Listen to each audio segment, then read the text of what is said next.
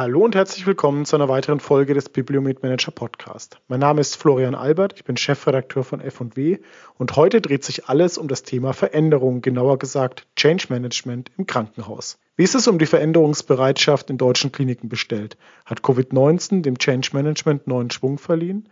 Darüber spreche ich heute mit einer ausgewiesenen Expertin, mit Frau Dr. Martina Olthafer. Sie selbst bezeichnet sich als Unruhestifterin. Sie ist Beraterin für Change Management und begleitet Kliniken bereits seit vielen Jahren bei Veränderungsprozessen und war von 2015 bis 2019 Leiterin des Change Managements am Universitätsklinikum in Schleswig-Holstein. Frau Olthafer, schön, dass Sie da sind.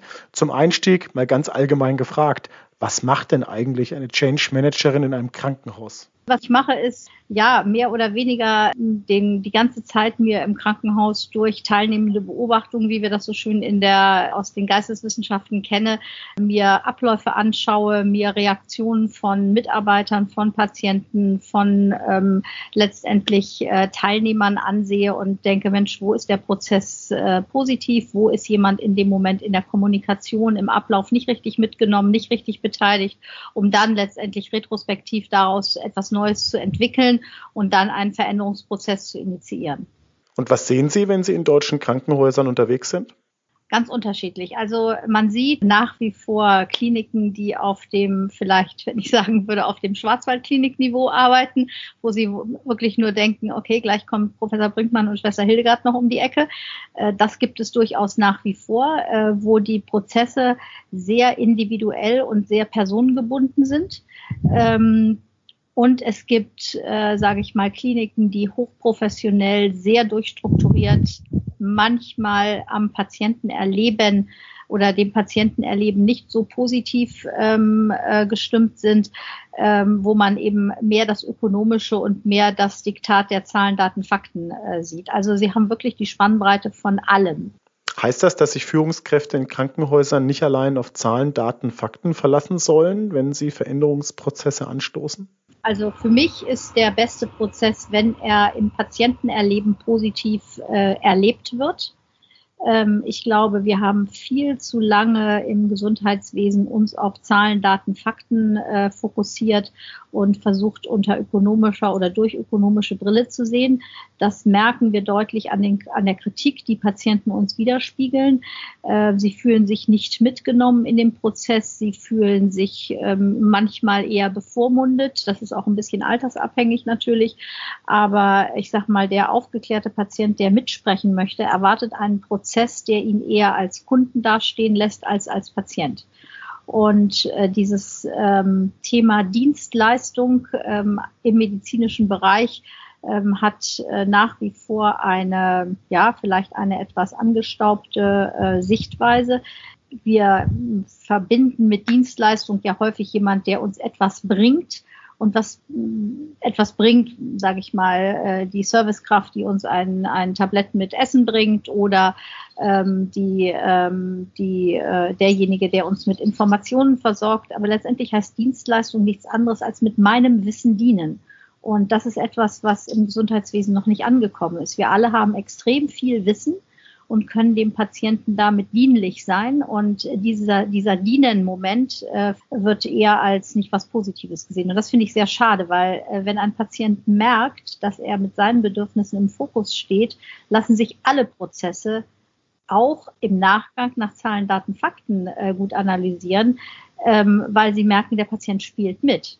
Äh, stellen Sie sich vor, Sie machen ein neu, haben ein neues Gesellschaftsspiel mit Ihrer Familie und nur Sie kennen die Spielregeln. Das holpert am Anfang ganz gewaltig. Äh, wenn alle die Spielregeln kennen, dann merken Sie plötzlich, wie viel Spaß das machen kann und wie gut das gehen kann. Und das ist genau das Gleiche, was wir äh, bei allen Prozessen im Gesundheitswesen auch haben. Wenn wir merken, alle können gut mitspielen und alle haben das Gefühl, sie werden dort, wo sie spielen, auch in ihrer Position wahrgenommen und wertgeschätzt, dann macht das Spaß und dann machen Abläufe auch Spaß. Dann funktionieren plötzlich auch Schnittstellen und das das ist das, was uns ja letztendlich jetzt auch äh, Corona gezeigt hat und äh, warum Change gerade vielleicht so einen besonderen Auftrieb äh, bekommt, weil wir merken, Schnittstellen funktionieren einfach nicht, wenn sie zu sehr auf die Bedürfnisse einzelner, besonders einzelner Führungskräfte zugeschnitten sind und nicht auf den erlebten Patientenprozess. Veränderung in der Organisation in einem Krankenhaus ist ja dann nur eine Seite der Medaille. Welche Rolle hat denn der Patient in diesem Prozess? Ich glaube, ähm, es ist nach wie vor unser gesellschaftliches Thema, dass wir ähm, Medizin als etwas ganz weit oben ansehendes ähm, begutachten oder bewerten. Ähm, der Arzt es hat nach wie vor ähm, den Duktus, er kann alles leisten. Also wir haben ja auch an die Medizin den Anspruch, also uns gesund zu machen. Wir haben es als Bürger teilweise verloren, Verantwortung für uns selbst zu übernehmen. Wir geben, sage ich mal, Bildung geben wir in der Schule und in der Universität an diejenigen dort ab und kritisieren, wenn es nicht gut funktioniert. Gesundheit geben wir in der Praxis oder im Krankenhaus ab und kritisieren, wenn das nicht gut funktioniert.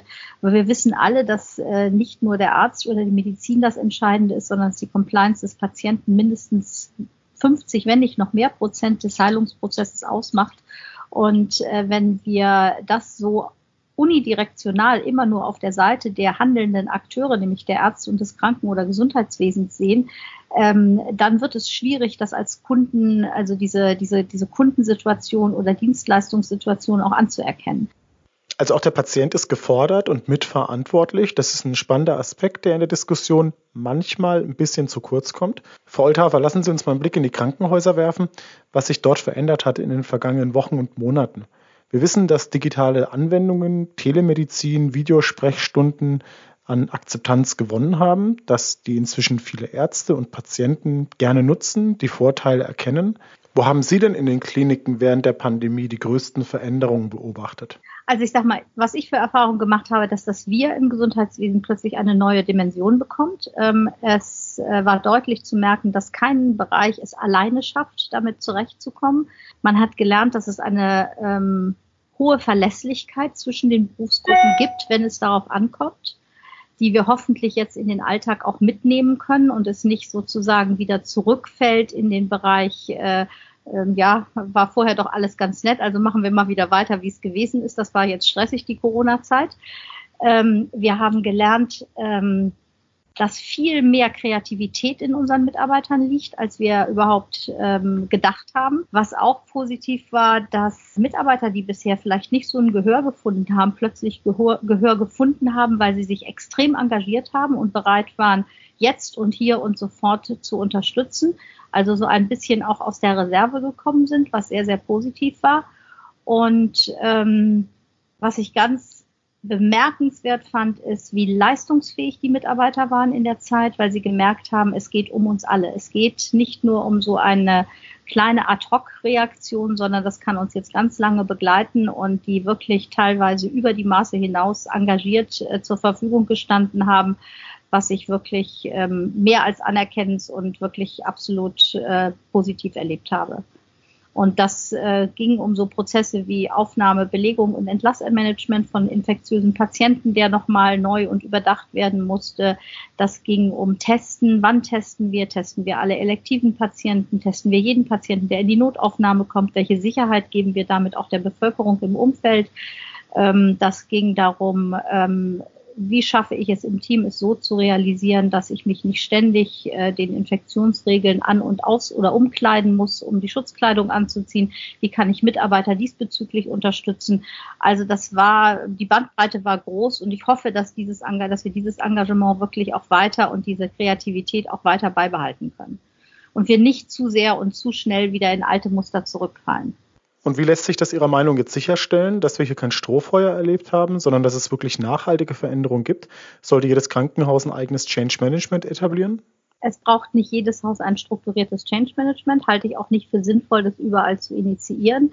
Ich glaube, dass aber jede Führungskraft ähm, etwas mehr von Change Management wissen sollte und die Tools kennen sollte. Also ich sage mal, eine, eine Führungskraft, die sehr stark Zahlen, Daten, Fakten orientiert ist, braucht sicherlich ein jemand, der sich mit Change ähm, auseinandersetzt, mehr im Sinne, ich nehme die Mitarbeiter mit und binde sie ein ähm, ein ähm, Führungskraft, die mehr ähm, auf diesen Soft Skills äh, aktiv ist oder mehr in dem Bereich aktiv ist und dort sicher ist, braucht mehr klare Parameter, um Change-Prozesse auch wirklich am Ende darzustellen und zu sagen, was habe ich verändert, mit welcher Effektivität, mit welcher Effizienz und was ist unser Output, was am Ende dort gestanden hat. Also von der Seite her äh, glaube ich, dass wir, dass es jeder Führungskraft äh, hilfreich ist, sich etwas mehr mit Change auseinanderzusetzen und sie haben Recht, Change Management ist täglich im Krankenhaus. Das ist nichts Besonderes. Also ähm, es erlebt nur jetzt gerade so eine, sage ich mal, eine Art Renaissance, weil allen klar wird, in solchen Situationen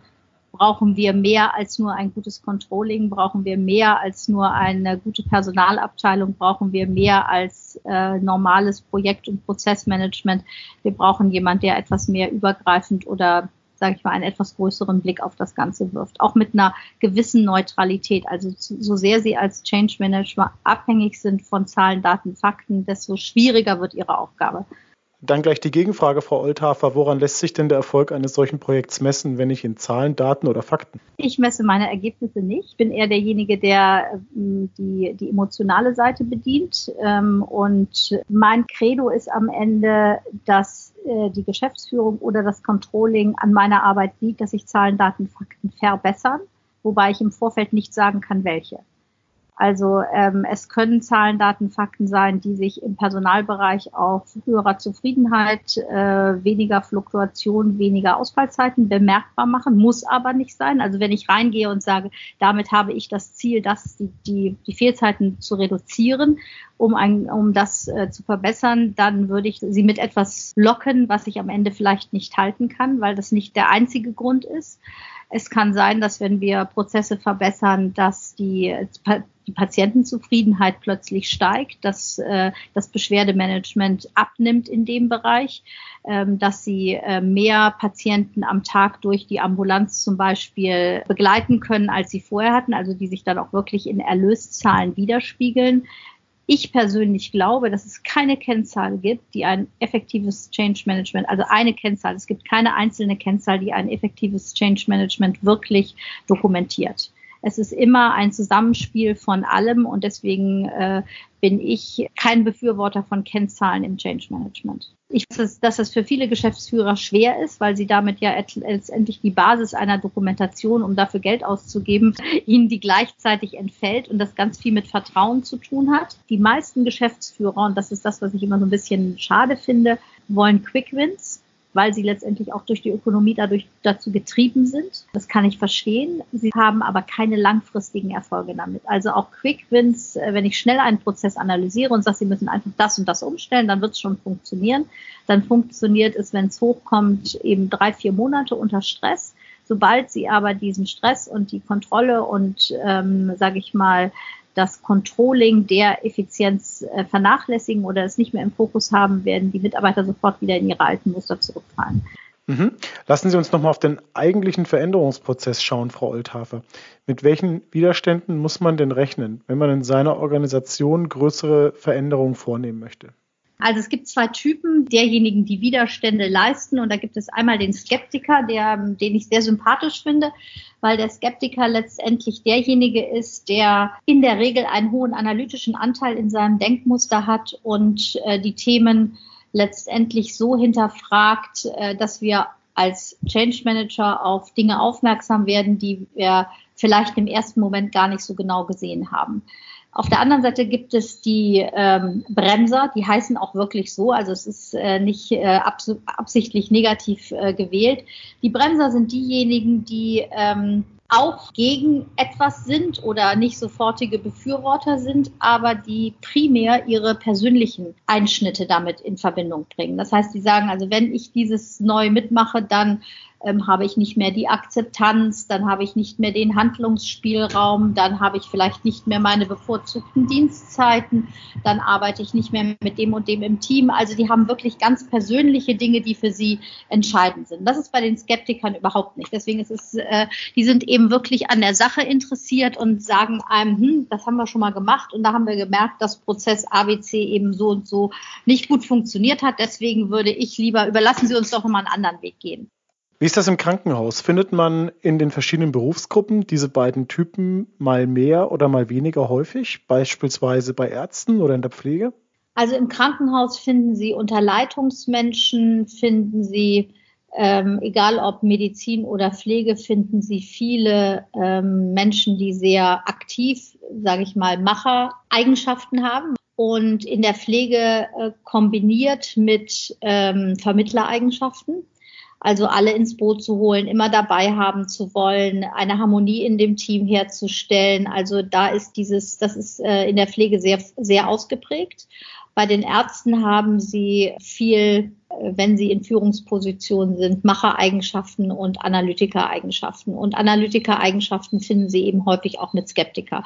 Äh, das ist eine Verbindung, die sich letztendlich ergibt, weil wenn ich äh, ich kann nur dann analytisch gut agieren oder Dinge analysieren und Neues, Neues herausfinden, wenn ich skeptisch gegenüber Bewerten bin. Das ist eigentlich nicht, das erklärt sich von selbst, das ist nicht so eine große Wissenschaft diesbezüglich.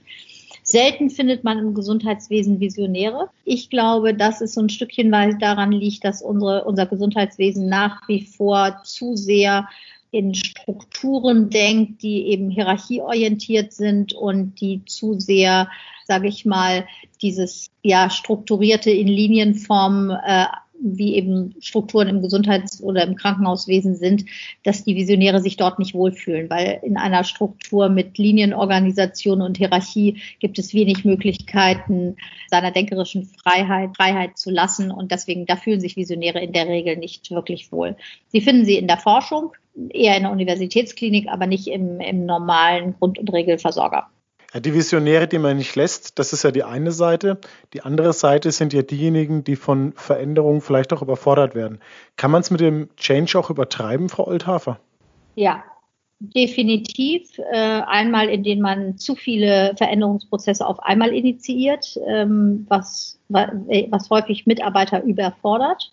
Man kann es auch übertreiben, indem man zu sehr auf die emotionalen Seiten der Mitarbeiter eingeht, was den Prozess insgesamt prolongiert, was auch nicht zielführend ist. Äh, wir haben ja das Dauerthema, worunter die meisten Mitarbeiter im Gesundheitswesen leiden, ist die angeblich oder empfundene fehlende Wertschätzung äh, der Führungskräfte was aus meiner Warte daran liegt, dass diejenigen, die ihr die Wertschätzung ihres beruflichen Daseins ähm, letztendlich sehr hoch bewerten, leider durch äh, verkürzte Liegezeiten, durch verändertes Patientenverhalten, durch, ähm, ja, durch zu viel ökonomischen Druck auch im, im, im Medizinsystem das Gefühl haben, dass ihnen Wertschätzung abhanden gekommen ist oder dass es keine Wertschätzung mehr gibt, äh, die bekommen sie auch nicht, indem sie ihnen mehr Aufmerksamkeit entgegenbringen und sozusagen noch mehr Change äh, und positive Stimmung verbreiten. Also so im Sinne eines viel Well-Managements. Das ist nicht Change Management. Ne? Also das muss man ganz klar voneinander äh, voneinander trennen. Sicherlich macht es Sinn, das ein oder andere Mal einen äh, persönlichen oder einen Mitarbeiter-Coaching-Prozess zu ähm, parallel äh, zu initiieren. Aber wenn man glaubt, dann coachen wir mal alle Mitarbeiter und dann kriegen wir das am Ende ganz gut hingeregelt. Äh, das ist nicht der richtige Weg. Das ist doch ein schönes Schlusswort. Frau Olthafer, vielen Dank für das interessante Gespräch. Falls Sie Lust auf mehr bekommen haben, so kann ich Ihnen nur unsere Fachzeitschrift F&W Führen und Wirtschaften im Krankenhaus ans Herz legen, aber auch unser Portal www.bibliometmanager.de. Dort finden Sie zahlreiche Artikel und News zu diesem Thema, unter anderem auch von Frau Oldhafer, die jüngst erst einen Artikel zum Thema Peer-Review-Verfahren für Führungskräfte geschrieben hat. In unserem neuen Shop können Sie eine einzelne Zeitschrift bestellen, aber auch gleich ein ganzes Abonnement abschließen. shop.bibliomet.de die großen wie die kleinen Veränderungen stehen auch im Mittelpunkt des DRG-Forums in Berlin. Diese große Konferenz für das Krankenhausmanagement findet am 18. und 19. März im Estrell Convention Center statt. Sie können sich den Termin schon vormerken. Über die aktuelle Programmplanung und alle weiteren Inhalte halten wir Sie in unserem kostenfreien Newsletter auf dem Laufenden. Können Sie abonnieren und sich eintragen unter www.bibliometmanager.de backslash Newsletter. So viel für heute. Ich freue mich sehr, wenn Sie auch beim nächsten Mal wieder einschalten.